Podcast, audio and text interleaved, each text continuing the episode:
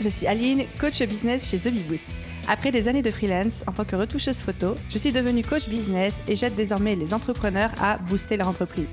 Si vous êtes à la recherche de stratégies, d'astuces, de retours d'expérience, de partage et d'une bonne dose de bonne humeur, vous êtes au bon endroit.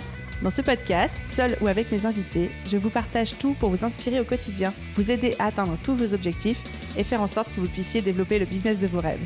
Alors, installez-vous confortablement et c'est parti pour l'épisode du jour.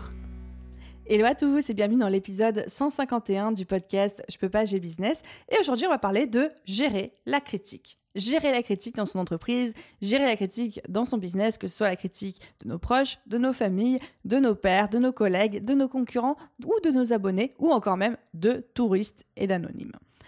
La critique, c'est vraiment quelque chose qui souvent nous fait très peur. Enfin, je parle beaucoup pour moi dans cet épisode, on va pas se mentir, mais je pense que ça va en concerner quelques-uns d'entre vous par rapport à des discussions que j'ai pu avoir euh, sur Instagram ou en message privé, etc. La critique peut nous faire peur, mais surtout c'est quelque chose qui peut très facilement mettre des bâtons dans les roues, qui peut nous empêcher de nous lancer, de progresser, d'avancer dans notre business, tout simplement parce qu'on a peur de ce que les gens pourraient dire.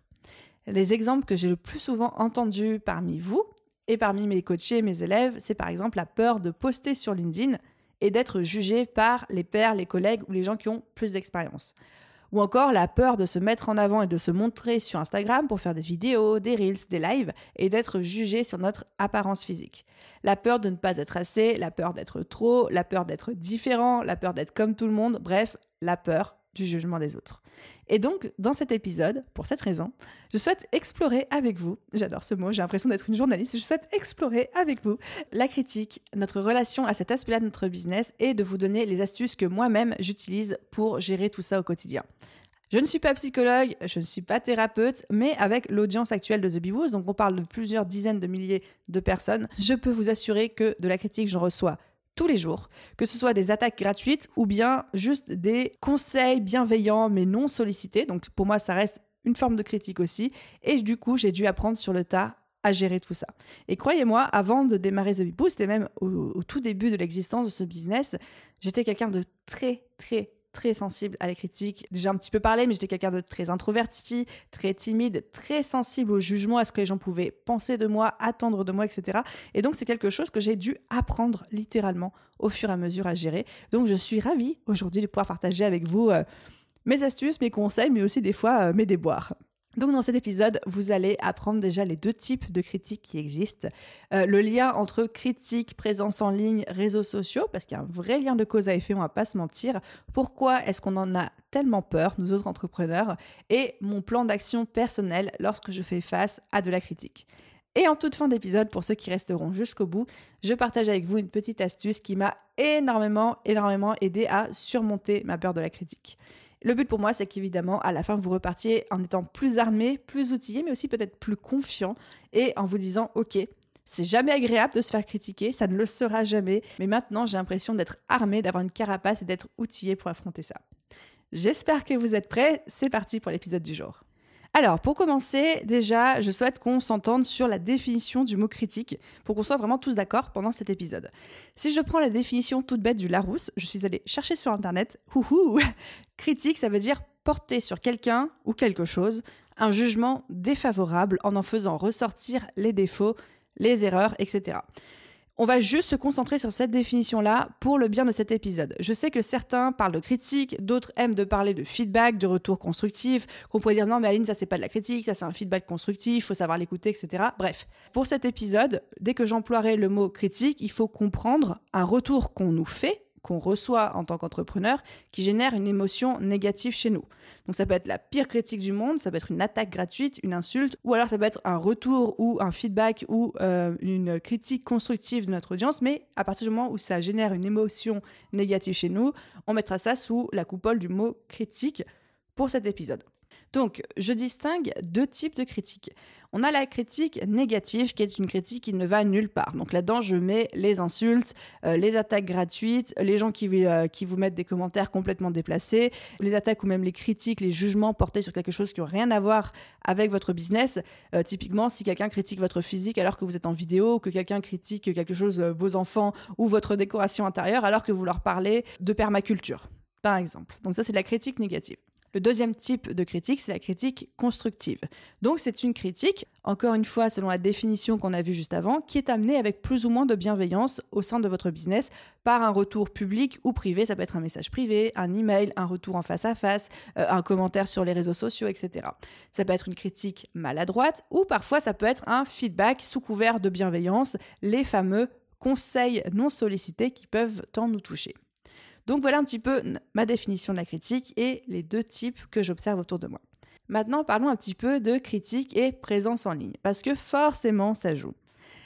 Le côté relou, le côté vraiment relou des réseaux sociaux, de la présence en ligne, du business en ligne tel que je vous l'apprends, c'est-à-dire se servir du net pour se faire connaître, pour se développer, pour toucher des nouveaux clients, pour vendre, etc., c'est que les gens ont tendance à beaucoup plus se lâcher sur Internet.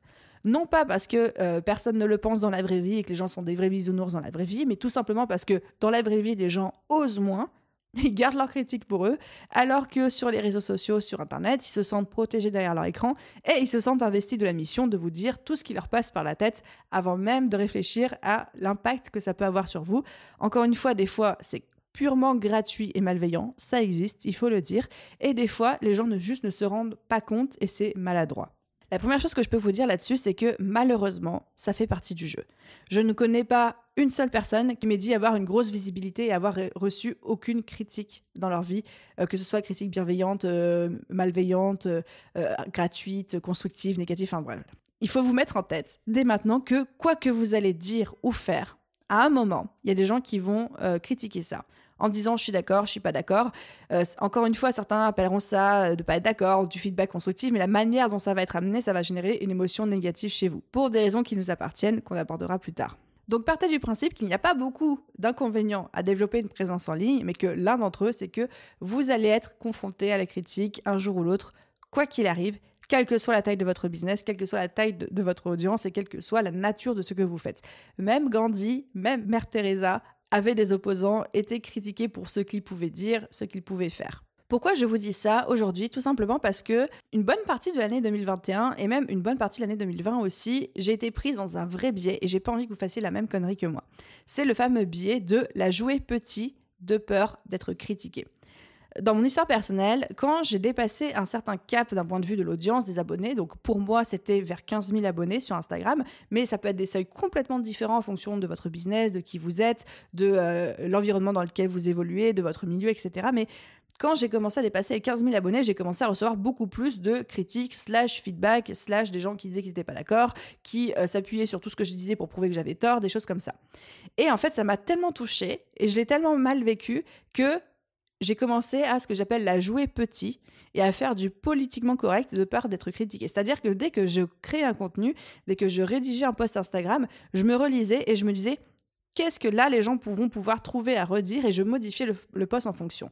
Sauf que quand on essaye d'avoir un discours qui plaît à tout le monde, on le dit suffisamment, ça plaît à personne, mais surtout c'est un discours qui devient lisse, c'est un discours qui devient sans saveur, c'est un discours qui commence à rentrer dans le politiquement correct, mais du coup qui n'apporte plus rien à votre audience. Et en fait, je me suis auto-sabotée dans ma création de contenu pendant une bonne partie de l'année 2020 et 2021, et je me suis un peu forcée à jouer petit sur certaines choses, de ne pas dire certaines informations, certaines fiertés, certaines victoires, de peur d'être critiquée encore plus ou de manière un petit peu plus virulente. Donc, prenez-le de la part de quelqu'un qui est passé là avant vous, vous allez vous faire critiquer quoi qu'il arrive. Et la pire erreur à faire, c'est d'essayer de la jouer petit ou de faire dans le politiquement correct, parce que faire dans le politiquement correct, c'est le meilleur moyen de perdre. Et je l'ai observé sur mon Instagram, je l'ai observé dans mes contenus, j'ai perdu en stats, j'ai perdu en abonnés, j'ai perdu en vente, j'ai perdu en impact, parce que mon discours devenait un discours lisse, devenait un discours insipide. Et encore aujourd'hui, j'essaye de guérir de ça. Encore aujourd'hui, en enregistrant cet épisode de podcast, j'ai conscience des failles de ce que je vous dis, j'ai conscience des failles du contenu que je suis en train de produire, de tous les retours qu'on pourrait me faire en me disant Mais Aline, t'as dit ci, mais en fait, il faudrait dire ça, etc. Sauf qu'aujourd'hui, déjà, j'assume ce que je raconte, mais surtout, je l'accueille et je me dis c'est ok qu'il y ait des gens qui soient pas d'accord, c'est ok qu'il y ait des gens qui vont me faire des feedbacks ou des critiques ou des retours et ça leur appartient à eux, ça n'appartient pas à moi. Le gros point qui est important pour moi, je le répète encore une fois, euh, de vous communiquer à ce moment-là du podcast, c'est on ne la joue pas petit de peur d'être critiqué, de peur des potentiels retours, feedback négatifs qu'on pourrait avoir. Et surtout, interdisez-vous de faire du politiquement correct parce que vous allez effacer votre personnalité, effacer tout ce qui fait votre saveur, votre élément différenciateur, l'impact de votre business par peur d'une potentielle critique qui pourrait arriver et qui finalement arrive toujours à un moment ou à un autre parce que c'est humain, personne n'est pareil, personne n'a les mêmes opinions, personne n'a la même mentalité, les gens ont parfois des problèmes psychologiques aussi, vous allez vous faire critiquer à un moment ou à un autre. Alors du coup, une question en emmenant une autre, pourquoi a-t-on autant peur de la critique? Pourquoi moi-même en tant qu'Aline, je me suis retrouvée complètement biaisée à m'auto-saboter et à lisser pour faire du politiquement correct par peur des retours qu'on pourrait me faire? Encore une fois, je ne suis pas psychologue, je ne suis pas thérapeute, mais quand on connaît un minimum la psychologie humaine, critique égale jugement des autres. Quand on a peur de la critique, c'est qu'on a peur du jugement. Et pourquoi on a peur du jugement? Parce qu'on a peur d'être rejeté. On a peur d'être rejeté tout simplement parce que les petits hommes des cavernes qui étaient là encore quelques millénaires auparavant, enfin quelques dizaines de millénaires plutôt, pour eux, et ça, ça reste dans nos réflexes, dans nos intuitions les plus profondes, être rejeté, c'est mourir dans atroce souffrance. Être rejeté de la caverne avec un feu qui nous apportait la, la sécurité et la chaleur, c'était euh, être dehors tout seul, mourir déchiqueté par un tigre aux dents de sabre, ou alors mourir de froid parce qu'on était rejeté de la caverne et du groupe. Donc peur de la critique égale peur du jugement égale instinct préhistorique ancré en nous qu'on ne contrôle pas. Mais le fait d'en avoir conscience nous aide parce qu'on peut se dire ok, c'est pas parce que quelqu'un a dit qu'il n'était pas d'accord avec moi sur mon dernier post LinkedIn que ça veut dire que je vais être déchiqueté par un tigre aux dents de sabre. Ça, on peut se le dire et ça aide à passer au-dessus. Deuxième élément qui fait qu'on a autant peur de la critique, c'est que c'est souvent un symptôme de manque de confiance en nous. Quand on a très très peur des retours, des jugements, de la critique en face de nous, c'est qu'en fait on cherche à l'extérieur la validation qu'on devrait nous-mêmes nous accorder à l'intérieur. Et quand on s'appuie sur les autres pour valider si notre contenu est bon ou pas, si notre business est suffisamment bien ou pas, si nos offres sont assez chères ou pas, si nos tarifs sont adaptés ou pas, si c'est assez bien ou pas, si les résultats sont là ou pas, quand on cherche cette approbation à l'extérieur, que ce soit auprès de nos clients, de nos audiences, de notre famille, de nos proches, de nos pères, on met notre santé mentale, notre réussite, notre jugement de nous-mêmes et surtout de notre valeur en tant qu'entrepreneur entre les mains de quelqu'un qui est émotionnellement pas stable. Parce que les gens en face de nous ne sont pas des robots, ils ont leurs propres problèmes, ils ont leur propre vision de la vie. Et vous demandez à ces gens-là de vous juger et d'accorder une note sur 10 sur la personne que vous êtes. Ça ne fonctionne pas comme ça, le monde. Donc tout ça pour dire, le manque de confiance en nous, le manque de confiance en soi est un symptôme énorme de la peur de la critique parce que du coup, on accorde aux autres un pouvoir de jugement et de valorisation de nous-mêmes qu'ils ne devraient pas avoir. Mais ça, c'est entièrement, entre guillemets, notre faute parce que c'est nous qui accordons cette importance-là aux autres. Les autres, ils n'ont rien demandé. Petite anecdote par rapport à tout ça, euh, je vous disais juste avant que, avant de démarrer The Bee Boost, et même au tout début, j'étais quelqu'un d'extrêmement timide, introverti, qui manquait cruellement de confiance en elle, et je vous jure que c'est vrai. La vie de WAM, c'est vrai. Et à cette époque, j'étais euh, salariée. J'ai été 6-7 mois salariée, j'étais caissière chez Monoprix pour la petite histoire et ça m'a servi à mettre suffisamment d'argent de côté pour pouvoir me lancer à mon compte, devenir freelance à l'époque. Et il y a quelques jours, je discutais avec une amie et on parlait de salariat vs entrepreneuriat. Est-ce que tout le monde était fait pour être entrepreneur? Est-ce qu'il y avait des gens qui n'étaient pas faits pour ça, etc. Et elle me disait, bah oui, mais du coup, euh, en vrai, on va pas se mentir, salarié, c'est quand même beaucoup plus facile qu'être entrepreneur. Et moi, je lui disais, mais je suis pas d'accord. Je trouve, moi, Aline, que être entrepreneur, c'est plus facile que d'être salarié. La petite expérience de salariat que j'ai eue, chez Monoprix donc, était beaucoup plus difficile que tout ce que j'ai pu connaître en, termes d'épreuves que ce que j'ai connu chez The. Quand j'étais salariée, quand j'étais caissière chez Monoprix, je me défonçais. Je me défonçais pour cette boîte. Je faisais tout mon possible, même plus que ce qu'on me demandait, tellement j'avais peur de ne pas être à la hauteur, de décevoir, d'être jugée, qu'on parle de moi dans mon dos, d'être rejetée et d'être critiquée. Et ce manque de confiance en moi que j'avais à cette époque-là, a fait que j'ai trouvé ça extrêmement difficile, exigeant, stressant d'être salarié, beaucoup plus que ce que euh, j'observe dans l'entrepreneuriat aujourd'hui. Et du coup, l'élément différenciateur, c'est pas entrepreneuriat vs salariat dans euh, la peur de la critique et le fait que je me défonçais pour ne pas être critiqué. C'est la confiance en moi. Et le fait de prendre confiance en moi, de travailler là-dessus, fait qu'aujourd'hui, je suis beaucoup moins sensible à la critique que je pouvais l'être avant. C'est pas une question d'être entrepreneur d'être salarié. C'est pas une question que c'est dur, que c'est pas dur. C'est juste une question de confiance en soi. Donc, c'était mon dernier petit point pour cette partie de vous dire on a peur de la critique parce qu'on a peur d'être rejeté, qu'on a peur de mourir dans notre souffrance, n'est-ce pas? Mais la peur de la critique est aussi un énorme symptôme du manque de confiance en nous et que ça devrait être pour ceux qui aujourd'hui sont paralysés par cette peur de la critique, une des premières choses à travailler sur vous, votre confiance en vous-même. De toute façon, c'est souvent la clé de tout, hein, la confiance en soi, on va pas se mentir. Donc, on arrive à présent au plan d'action, un bon plan d'action comme on les aime. Aujourd'hui, la critique peut provenir de plein d'endroits différents dans votre business. Ça peut provenir des réseaux sociaux, que ce soit vos abonnés, vos collègues, vos pairs ou même juste des touristes, des anonymes qui débarquent, on ne sait pas d'où dans vos messages privés ou en commentaire vous balancez euh, des inepties. Enfin, moi j'ai déjà reçu des. Enfin, j'aurais dû vous ressortir ça pour cet épisode de podcast, mais j'ai déjà reçu des attaques gratuites sur mon physique, mais avec des mots, mais d'une violence. Enfin, c'est n'importe quoi. Ensuite, euh, vous pouvez recevoir de la critique de vos proches amis, famille, euh, personnes proches, ou alors de vos clients. Par exemple, un retour par mail qui disent qu'ils ne sont pas contents avec vous, avec euh, votre attitude, votre personnalité, le travail que vous avez fourni, etc. Et donc là, à partir de là, on va euh, dissocier deux types de critiques, comme on l'a dit dans l'introduction. La critique négative et la critique constructive. Parce qu'on ne va pas réagir pareil selon le type de critique auquel on est confronté. Le plus simple, c'est la critique négative, c'est-à-dire la critique qui ne va nulle part. Une insulte, une attaque gratuite, quelque chose qui, un retour sur quelque chose qui n'a rien à voir avec ce que vous proposez aujourd'hui. Si aujourd'hui quelqu'un euh, vous critique sur votre physique alors qu'encore une fois vous parlez de permaculture, pour moi ça ne vaut même pas la peine de discuter. Donc première chose à faire, on supprime le commentaire. C'est radical, mais je considère que vos réseaux sociaux, vos plateformes de communication, ce sont aussi vos espaces, même si évidemment on n'est pas propriétaire de YouTube ou d'Instagram, mais vous avez le droit de supprimer un commentaire complètement gratuit qui critique quelque chose qui n'a rien à voir. Si quelqu'un euh, aujourd'hui, moi, me met un message, un commentaire sous Instagram en disant euh, t'es, grosse, t'es moche, euh, ça va me faire ultra chier, mais je vous garantis que le commentaire va être supprimé tout de suite. J'ai même pas essayé de discuter avec cette personne. Et ensuite, si c'est quelque chose qui vous touche beaucoup, qui laisse entre guillemets une trace parce que la personne, elle a appuyé là où ça faisait mal, en parler autour de vous. Donc, en cas de critique négative, critique qui ne va nulle part, insulte, attaque, etc., on supprime le commentaire et au besoin, ne pas hésiter à en parler autour de vous, à des amis, à des proches, si c'est quelque chose qui vous touche, parce que des fois on a besoin de s'exprimer, on a besoin de se sentir soutenu aussi, et on a besoin d'extérioriser ça. Donc ça, c'est quelque part la critique qui fait le plus mal, mais c'est aussi celle qui est le plus facile à gérer. Ça nous demande d'avaler la pilule, mais ça passe. Par contre, la critique qui est un petit peu plus délicate à gérer, et c'est celle-là aussi pour laquelle je voulais faire cet épisode de podcast, c'est la critique entre guillemets constructive.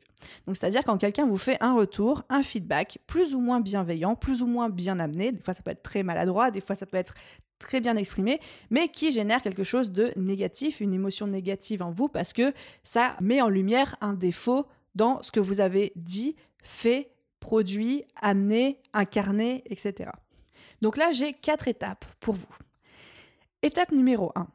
Ne jamais réagir sur le moment T. Ne jamais réagir à chaud et toujours attendre quelques heures que les émotions retombent. Parce que oui, quand on se fait critiquer, il y a toujours des émotions et non, ce n'est jamais agréable.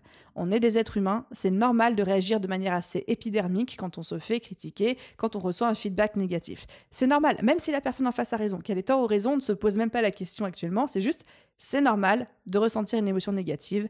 La meilleure chose à faire, c'est un, l'accueillir. Deux, ne pas réagir, ne surtout, surtout pas répondre sur le moment, ne pas rentrer dans la confrontation et attendre quelques heures que ça passe. Moi, j'aime bien attendre au moins 2 à 3 heures, si possible la nuit, mais bon, des fois on n'a pas cette liberté-là parce que des fois il faut qu'on réponde à un mail ou quoi, mais laissez poser les émotions. Il faut répondre à tête reposée. Même si c'est un client qui n'est pas content, qui vous le dit par mail, etc., laissez-vous 30 minutes avant de prendre le téléphone et de l'appeler, même en cas de situation urgente. Ensuite, deuxième étape, se demander pourquoi ça vous touche autant. Il y a des critiques qui vont plus vous toucher que d'autres et il faut voir pourquoi. Souvent, souvent, ça révèle un problème intérieur. Les critiques qui nous touchent le plus sont des critiques qui sont en fait des miroirs de, ce qu'on pense réellement de nous. Par exemple, si aujourd'hui quelqu'un me, critique sur Instagram en disant Aline, j'adore tes reels, par contre je trouve que ton nez ressemble à une grosse patate. En fait, ça va juste me faire rire.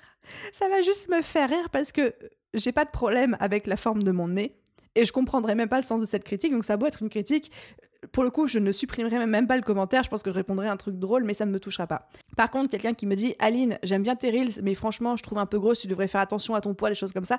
Je vais extrêmement mal le vivre parce que ça fera écho, ça fera miroir à ce que je pense de moi-même, à un problème que je peux avoir identifié dans ma vie, à quelque chose qui me touche. Donc, souvent, encore une fois, les critiques qui nous touchent le plus sont un miroir de ce qu'on peut penser au fond réellement de nous. Un autre exemple que je pourrais vous donner, c'est mettons que vous avez mis en place une stratégie list email où il y a un téléchargement gratuit d'un PDF en échange de l'adresse mail de quelqu'un. Stratégie que euh, beaucoup de gens connaissent aujourd'hui, dont je vous parle souvent. très bonne stratégie, entre parenthèses. Mettons qu'aujourd'hui, quelqu'un vous envoie un email en disant euh, Oh là là, euh, c'est impensable, j'ai envoyé, enfin, j'ai soumis le formulaire il y a plus de 15 minutes, j'ai toujours rien reçu, merci de m'envoyer mon PDF ASAP, as soon as possible. Et là, il y a deux réactions possibles en fonction de deux entrepreneurs complètement différents. On a un entrepreneur qui va juste dire Ah bah désolé, des fois ça bug, je vous le mets en pièce jointe, bonne journée, et qui s'en foutra. Et il y a un entrepreneur qui aura passé tellement de temps à mettre ça en place qui se sera tellement battu avec la technique, qui aura tellement mis d'énergie et d'amour dans la construction, la mise en ligne de ce PDF, euh, la construction de l'automatisation, la prise en main du logiciel, qui quand il va lire ce mail va tout de suite se mettre en colère en mode mais pour qui il se prend, c'est pas ma faute si ça marche pas, et qui pourrait avoir même tendance à lui répondre ça. Et donc là, on voit bien que pour un même mail, une même critique, un même feedback, on va avoir deux réactions complètement différentes en fonction de l'affect, de l'émotionnel et aussi du miroir de ce qu'on pense de nous-mêmes, de l'entrepreneur en question. Je ne sais pas si c'était l'exemple le plus parlant du monde, mais j'ose espérer qu'entre le personnel que je vous ai donné juste avant et celui-ci, vous comprenez que ce qu'on juge comme étant critique, la personne ne le formule pas toujours comme étant une critique, mais que nous-mêmes pouvons en faire une critique parce que ça reflète ou pas, ça touche ou pas quelque chose en nous. Donc ça, c'est la deuxième étape, se demander pourquoi ça nous touche autant. Et ensuite, troisième étape, se questionner se remettre en question. Ça, c'est pas la partie facile. Généralement, moi, Aline, qu'est-ce que je fais à ce moment-là, au moment de cette troisième étape? Je me dis, est-ce que plusieurs personnes m'ont fait ce retour? Est-ce que plusieurs personnes, de manière plus ou moins maladroite ou plus ou moins bienveillante, m'ont fait ce même feedback qui est une critique de quelque chose que je peux faire aujourd'hui? Et là, il y a deux réponses possibles. Ou alors, la réponse est non. C'est la première fois que j'entends cette critique. Auquel cas, je me dis, ok, est-ce que c'est quelque chose qui me touche ou pas? Si c'est quelque chose qui me touche, pourquoi? Euh, Est-ce que c'est quelque chose qui peut juste provenir de la personne de par euh, son éducation, sa vision des choses, peut-être les problèmes qu'elle rencontre en ce moment. Enfin voilà, j'essaie d'analyser un petit peu qu'est-ce qui est de mon interprétation et qu'est-ce qui est aussi de l'interprétation de la personne. Parce qu'il est aussi très possible, très probable, lorsqu'on développe une belle relation avec sa communauté, que ceux-ci parfois nous fassent des feedbacks, des critiques, mais qui sont des choses qui ne sont que le reflet de leur propre croyance à eux et certainement pas de la vérité, de quelque chose de neutre ou même de ce que nous on peut penser. Exemple tout simple, si demain quelqu'un m'envoie un message sur Instagram en me disant Wesh Aline, t'as géchant meuf, t'as changé, depuis que tu gagnes de l'argent, on sent que t'as pris ta grosse tête, je dis ça comme ça, hein, c'est pour toi, hein, c'est pour t'aider. Personne m'a jamais dit ça, mais comme c'est ma crainte, comme c'est quelque chose qui me touche énormément, si une seule personne me dit ça, un, ça va me toucher, je vais avoir besoin de cette fameuse période de laisser retomber les émotions, me demander pourquoi ça me touche autant, mais si une seule personne me le dit, j'aurais tendance à me dire bon bah peut-être que ça appartient à cette personne, peut-être que ce n'est que le reflet de sa perception, de ses croyances, de son éducation financière, je ne sais pas, ça peut être plein de choses. Par contre, si plusieurs personnes m'ont fait ce retour, qui est le cas numéro 2, si plusieurs personnes, moi je compte à partir de 3, j'aime bien. Je dis souvent, une fois c'est un hasard, deux fois c'est une coïncidence, trois fois pose-toi des questions. Donc je pars du principe qu'à partir du moment où j'ai reçu trois fois la même critique, même si ce n'est pas les mêmes mots mais que c'est le même feedback, je me remets en question. Donc, si plusieurs personnes me disent que j'ai pris la grosse tête, que depuis que je gagne de l'argent, euh, je suis inaccessible, j'ai changé, les choses comme ça, là, je vais me remettre en question. Et là, je vais me dire, OK, est-ce que je veux changer par rapport à ça? Et j'ai le droit de dire non. Hein. Vous avez tout à fait le droit, même quand plusieurs personnes vous font la même critique, vous avez le droit de décider de ne pas changer. Et vous avez le droit de décider de continuer comme ça. Il y a une tonne de possibilités de cas de figure mais ça vous appartient à vous de décider si oui ou non vous voulez changer. La seule chose à retenir, c'est à partir du moment où plusieurs personnes vous font la même critique, il faut que vous vous remettiez en question. Et à la suite de cette remise en question, vous dire est-ce que oui, je change ou est-ce que non, je reste comme ça parce que ça me va très bien et que bah, si je ne suis plus la bonne personne à suivre ou le bon prestataire ou le bon vendeur ou le bon formateur pour eux, bah c'est ok, ils iront voir ailleurs et moi ça me convient très bien.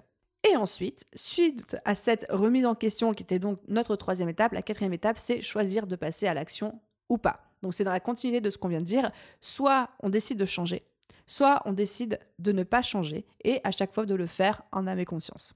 J'ai l'impression de m'être un petit peu éparpillée dans mes explications dans cet épisode de podcast, mais la chose très importante pour moi qu'il faut que vous reteniez de ce plan d'action et aussi de cet épisode tout entier, c'est que 1. La critique n'en est que parce que vous l'accueillez comme tel. Donc à, vous, donc à vous de voir ce que ça, ça évoque en vous, ce que ça touche en vous, ce que ça touche en vous, mais surtout vous êtes libre ou pas de l'écouter, de l'entendre. J'aime beaucoup cette règle de une fois c'est un hasard, deux fois c'est une coïncidence, trois fois pose-toi les bonnes questions. Je l'utilise aussi quand on me fait des feedbacks que je juge comme étant de la critique. Certains appelleront ça des feedbacks constructifs, blablabla. Et à partir de ça, choisir si je veux changer, si je veux modifier quelque chose ou pas, mais vraiment le faire pour moi et pas pour les autres. Voilà les amis pour cet épisode de podcast que j'espère n'a pas été trop brouillon pour vous. Et avant de vous quitter, j'ai envie de vous partager ma dernière petite astuce pour surmonter encore plus rapidement la critique. Je me suis constitué sur mon ordinateur un dossier qui s'appelle compliments. Et dans ce dossier, je mets absolument tous les screenshots de tous les messages, les commentaires et les compliments que je vois sur les réseaux sociaux. Donc euh, depuis trois ans bientôt maintenant que The Boost existe, ça commence à en faire quelques-uns. Et en fait, c'est mon petit dossier doudou. Et quand je me prends une grosse critique ou que je traverse une période un petit peu compliquée dans le business, c'est vraiment le dossier dans lequel je vais. C'est le dossier que dans lequel je vais piocher, puis je pioche des petits compliments au hasard et j'en lis et tout de suite ça me remonte le moral. Parce que souvent, pour une critique qu'on reçoit et qui nous touche et qu'on va trimballer avec nous pendant des semaines et des mois, il y a des dizaines et des dizaines de compliments. Sauf que notre tête et notre cher cerveau qu'on aime tant accorde mille fois plus d'importance aux critiques qu'aux compliments. Alors, créez-vous ce petit dossier de screenshots, de compliments, de, mots d'amour de votre audience, de vos clients, de vos abonnés ou de juste de gens qui vous croisent ou de votre famille, de père, de ça peut être n'importe qui et allez piocher dedans dès que vous sentez que vous êtes en train de vriller du côté obscur de la force. Et vous allez vite voir que ça va vous remonter le moral. Donc voilà pour ma petite astuce bonus. Merci d'avoir écouté cet épisode jusqu'au bout. J'espère qu'il vous a plu. Comme d'habitude, si vous souhaitez soutenir le podcast dans sa croisade pour aider les entrepreneurs à mieux gérer la critique dans leur business, vous pouvez 1. laisser une note, que ce soit sur Apple Podcasts, Spotify ou votre plateforme d'écoute pour cet épisode de podcast. Mon voisin est en train de commencer à percer des trous dans son mur, il est temps que j'arrête cet enregistrement. Et surtout, si vous connaissez un entrepreneur qui a peur de la critique ou pour qui c'est vraiment un point de douleur dans son business, envoyez-lui, partagez-lui cet épisode, ça ne pourra que l'aider. Un grand merci à tous ceux qui prendront le temps et la peine de le faire. Et à vous tous, sauf à mon voisin, je vous souhaite une merveilleuse journée, soirée, après-midi, nuit, où que vous soyez. Et je vous dis à très vite dans un prochain épisode. Bye tout le monde